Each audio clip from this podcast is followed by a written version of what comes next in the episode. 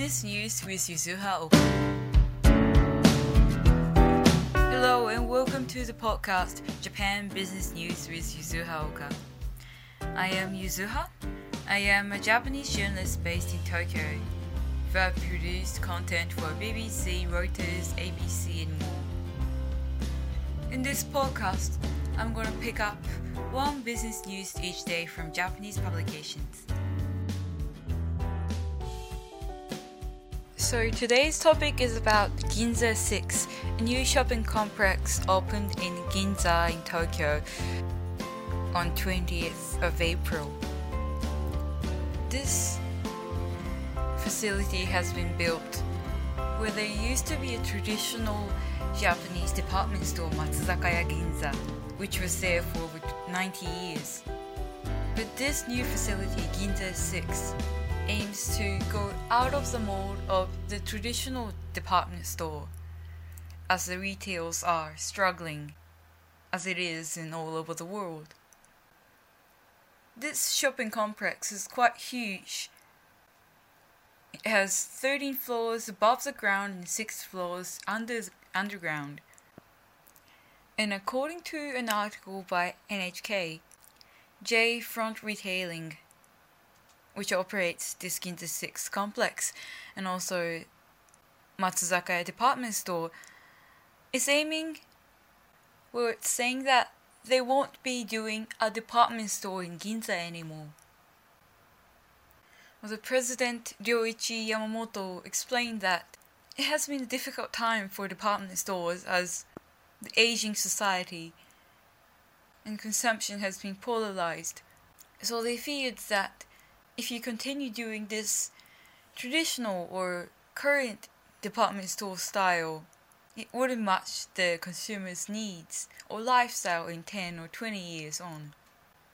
According to the article, the biggest change was to go ahead with tenanting the facilities as opposed to the area curated by the department store itself is shrinking tenanting will give constant source of income, which is good for the department store.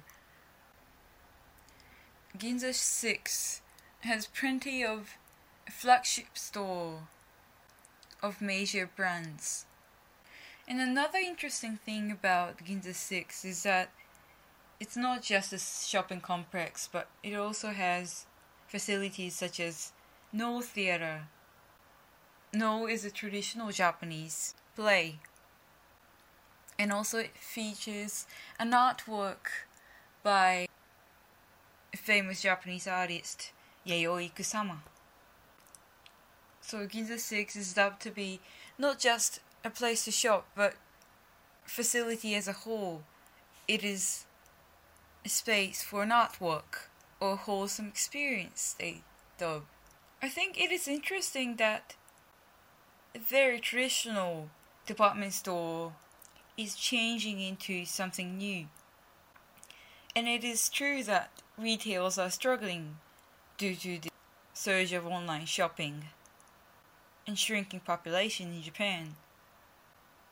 More and more people are spending money for an experience, especially the Japanese young generation or millennial generation are said to be not spending much money on goods. Rather, they spend more money on experience, say music festival or sporting events, traveling, out of a materialistic culture. So I would say that even though retailers are struggling, people would still want this physical contact with goods. And also, some people, or many people, do enjoy the experience of shopping.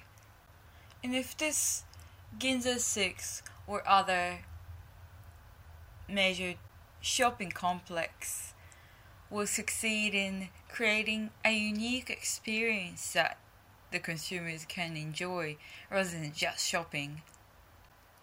That'll be a place to be. It could be something like a Disneyland or Universal Studio Japan or certain type of entertainment matched with this shopping experience. That'll be a great way to engage with consumers.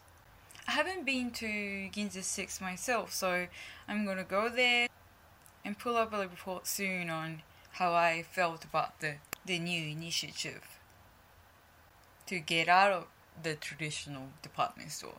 That's it for today. Have a good week.